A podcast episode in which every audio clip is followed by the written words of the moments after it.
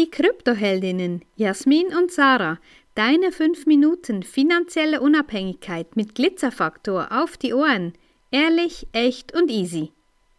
Auf der Crypto Rockstars Cruise in Köln. Ja, da waren wir letztes Wochenende.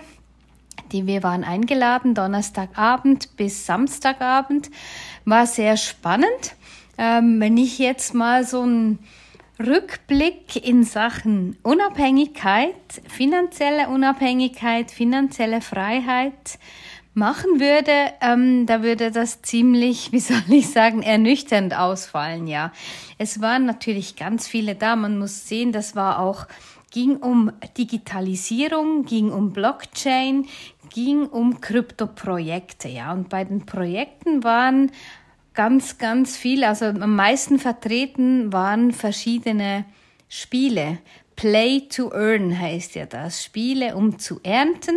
Und das ist aus meiner Perspektive mit der Unabhängigkeit ist da gar, gar nichts, weil Du bindest dich quasi an eine Plattform, um dann dort zu spielen, um dann ihre eigenen Coins da zu bekommen. Und da hast du natürlich kein Interesse an drei, vier anderen Spielen, dich auch noch da zu beteiligen. Und ich muss auch ganz klar sagen, ja, ich bin nicht der Gamer-Typ. Das ist nicht meine Welt. Und ja, Jasmin wird mich da immer wieder korrigieren und da hat sie recht. Es gibt ganz, ganz viele Tausende von Menschen, die eben spielen. Wenn man auch sieht, was für ein, was für Beträge, das da ausgegeben werden für so Spiele, das ist, ähm, das ist sehr krass.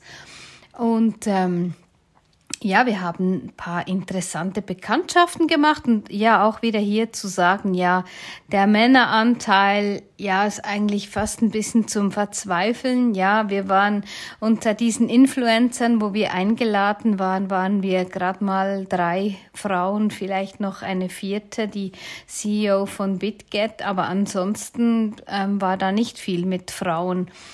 Und ähm, ja, sehr schade, sehr, sehr schade. Und auch das Ganze, die Cruise als solches war auch wirklich Business to Business und nicht Business to Customer. Das haben wir dann auch gemerkt, als zwei Frauen, äh, als wir mit zwei Frauen ins Gespräch kamen, die sich eigentlich ein bisschen Bildung, ein bisschen ja, Boden gewünscht hätten.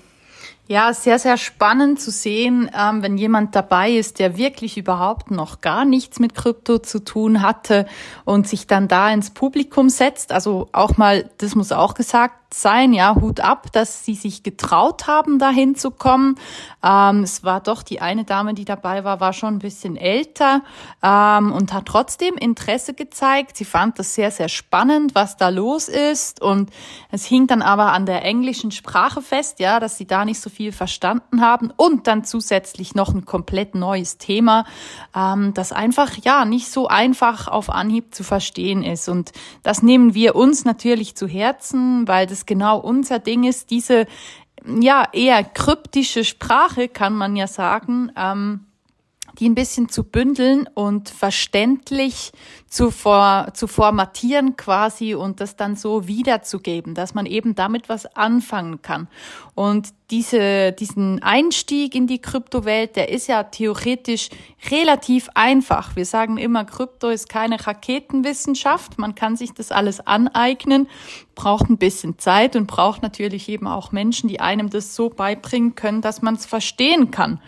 Und ich habe letztens ähm, eine Info gekriegt, dass es in Deutschland an einer Uni jetzt einen einen ähm, Durchgang gibt, einen Lehrgang gibt, wo du ähm, Bitcoin und Blockchain-Wissen quasi studieren kannst.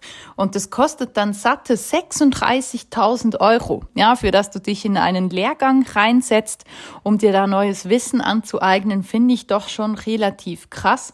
Also da finde ich wirklich oder sehe ich natürlich immer wieder das Potenzial von dem, was wir tun, diese Übersetzung, die wir machen, dieses einfache Verständnis von wie, wo und was und vor allen Dingen warum. Ja, und vor allem auch was nicht, ja, weil wir haben dann die unschöne Erfahrung gemacht, äh, als wir angesprochen wurden von einem Schweizer, so quasi, ah, Schweizerinnen da, was macht ihr denn da? Und auf jeden Fall, ähm, ich habe ihn dann gegoogelt, ähm, wir haben auch gesprochen mit ihm, er macht ähm, ja, unschönes ähm, Schneeballsystem und das ist dann wirklich so, ja, das ist eben genau das, was du wissen musst, was du nicht tun sollst. Aber ansonsten, ja, es war eine Erfahrung, äh, auf der Crypto Rockstars Cruise zu sein und mal schauen, ob wir nächstes Jahr wieder dahin fahren. Wenn dir diese Folge gefallen hat, dann lass uns gerne ein Like da und empfehle uns weiter. Danke fürs Zuhören und stay Bitcoined.